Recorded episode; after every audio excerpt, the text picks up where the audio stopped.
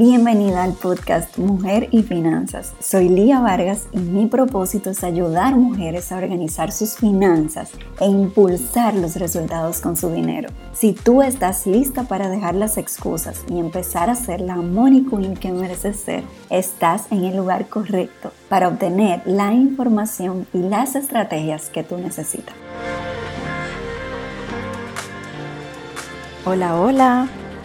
Hoy he traído un tema que no podemos perdernos y es el tema de las deudas. Así que te invito a que lo escuches hasta el, final. Em, tengo dos semanas ya sin publicar episodio nuevo y he querido hacer este porque creo que es súper importante. Aquí voy a detallar un poquito cómo tú puedes determinar cuando una situación de deudas se convierte en un problema para ti y qué pasos tú puedes dar. O sea, te voy a contar desde mi experiencia, desde las recomendaciones de expertos, eh, pero más que todo desde mi experiencia, eh, trabajando con mis clientas y ayudándolas a salir de una situación de deudas.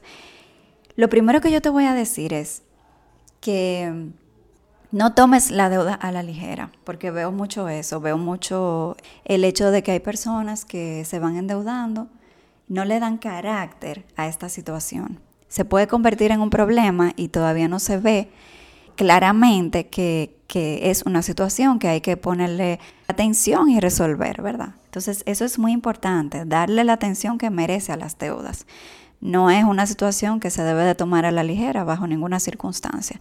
Tampoco es una situación donde tú debes preocuparte, simplemente no. Es una cuestión de ocuparte, de lograr la organización, identificar qué es lo que está pasando en las finanzas para poder buscar una solución.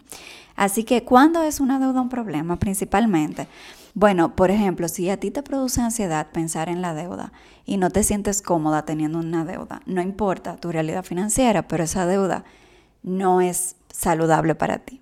Número dos, ha sido provocada por un exceso de gasto, falta de orden financiero, eso es una alerta, porque eh, precisamente esa falta de orden o ese exceso de gasto del que tú no estás consciente, si continúa, entonces va a inflar tu problema de deuda, va a seguir creciendo y hay que ponerle atención.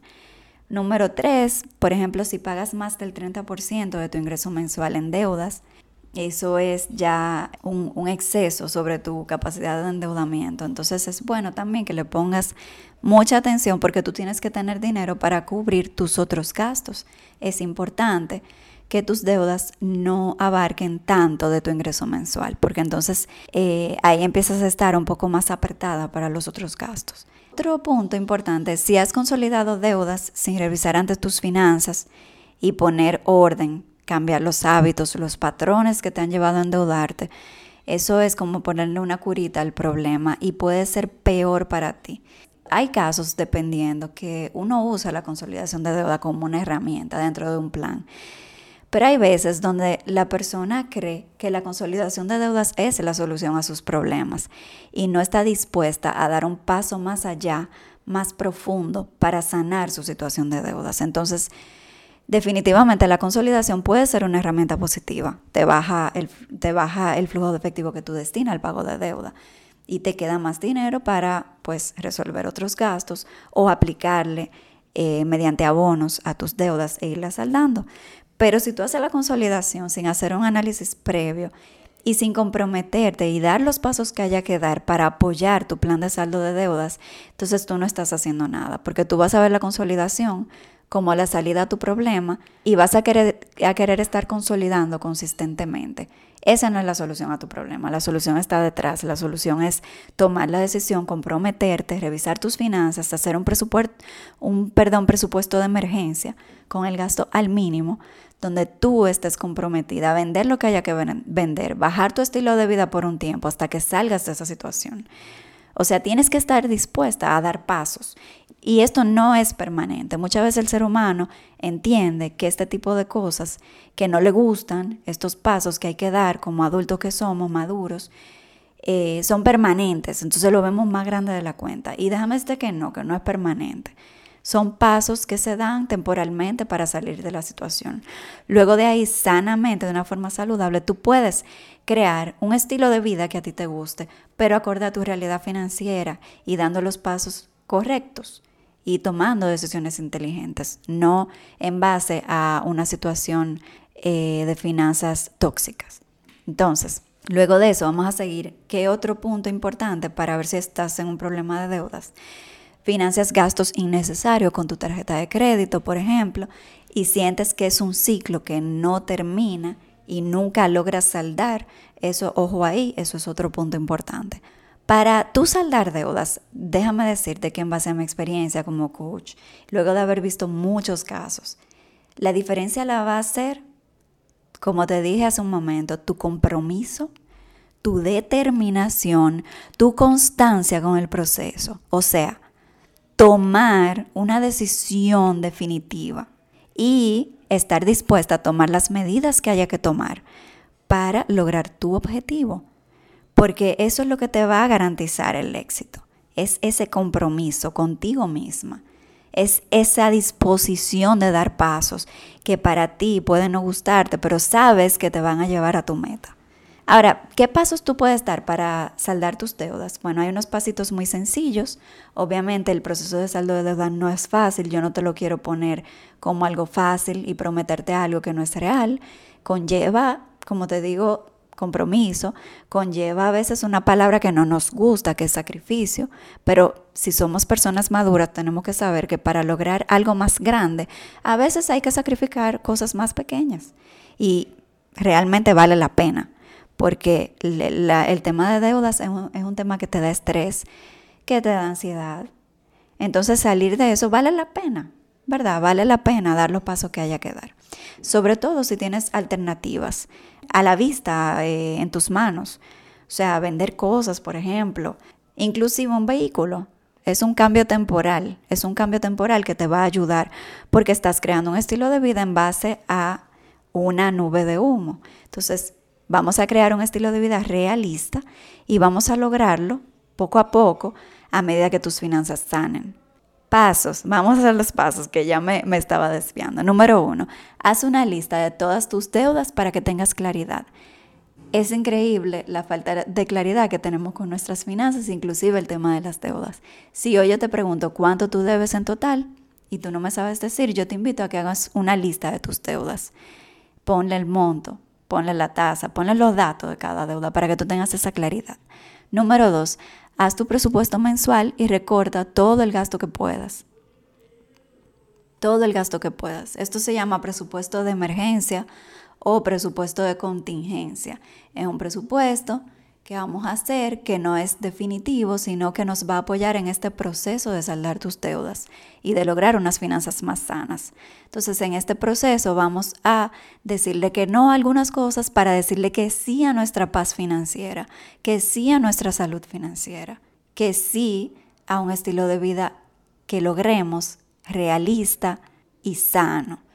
Número tres, detén las deudas definitivamente. Si tú inicias un proceso de saldo de deudas, pero te sigues endeudando, entonces no estamos avanzando. Es como una rueda de hámster, donde va el hámster corriendo, pero no llega a ningún lado. Porque a medida que pagas de un lado, entonces vuelves a endeudarte de otro. Ahí no avanzamos. Detener las deudas, uno de los pasos principales y fundamentales en saldar tus deudas. Número cuatro, mantén tus deudas al día. En un plan de saldo de deudas destinamos un monto que habilitamos dentro del presupuesto para ir abonando a una deuda a la vez e irla saldando. Pero debes de mantener las otras al día, ese es el objetivo, porque no hacemos nada con ir abonando a una mientras hay otras que se van retrasando. Entonces, ojo ahí. Número 5. Presupuesta el mayor monto posible para abonar a una deuda a la vez hasta saldarla. Para esto debes de llevar un control. debes ir anotando cuánto vas pagando a esa deuda que estás saldando y cuánto te queda. O sea, cada vez que hagas un pago, actualiza esos numeritos para que tú vayas viendo cómo vas progresando. Eso es importante. Y cuando logres saldarla, avísame porque ese sentimiento es incomparable. O sea, yo lo vivo junto a mis clientas. Número 6. Vende todo lo que puedas que te permita lograr esa liquidez para hacer abonos extra. O sea, identifica artículos, ropa, cosas del hogar, eh, un vehículo que puedas vender o cambiar por uno más eh, económico. En fin, o sea, todos los cambios que tú puedas hacer que te apoyen con liquidez, eh, hazlo, claro, como un análisis tomando todo en cuenta, pero realmente decidida, ¿verdad? Al proceso que estás llevando y a tu meta. Número 7. Si es necesario, identifique ingresos extra por algún emprendimiento que no necesita inversión porque no quiero que te endeudes más. Eh, o sea, algo, un talento que tengas que puedas empezar a hacer desde ya sin invertir. O algún empleo a medio tiempo quizá que puedas conseguir. Número 8. Reflexiona sobre los hábitos financieros y patrones que te han llevado a endeudarte. Porque si tú inicias un proceso de saldo de deudas tú imagínate que las saldas todas tus deudas, pero sigues con esos patrones. O sea, ya lograste tu meta, soltaste y vuelves a los patrones. Vamos a volver a lo mismo. Entonces, lo importante aquí es trabajar la raíz, patrones y hábitos, crear hábitos saludables con tus finanzas. Esos hábitos y patrones que te van a apoyar a saldar deudas, lo vamos a mantener. No el presupuesto de contingencia, eso se puede ir adaptando a medida que tus finanzas sanen, pero sí los hábitos, los patrones, eh, tomar decisiones conscientes, ¿verdad? Es totalmente posible, déjame decirte, salir de deudas, es totalmente posible. Tú pones tu enfoque en tu meta y yo te garantizo que tú lo lograrás. Ahora, tengo en mi página www.mujerfinanzas.com una plantilla de metas donde puedes ir, si tú eres una persona visual, puedes ir, ir coloreando la imagen para ir viendo eh, el logro de tu meta, o sea, cuánto vas pagando de tu deuda. La puedes descargar gratis desde ya. Y si tú necesitas ayuda personalizada para poner tus finanzas en orden, te puedo ayudar a través de una asesoría personalizada. Escríbeme en Instagram, arroba mujerfinanzas, un DM y por ahí conversamos. Así que ha sido un placer estar contigo hoy en este episodio. Gracias por escucharme. Hasta la próxima. Gracias por escucharme. Mi misión es impactar la mayor cantidad de mujeres que sea posible. Y si este episodio te ayudó de alguna manera, puedes ayudarme a lograrlo con solo publicar un pantallazo del podcast en tus redes sociales. Si necesitas más apoyo, te invito a seguirme en Instagram como arroba mujerfinanzas. Te espero.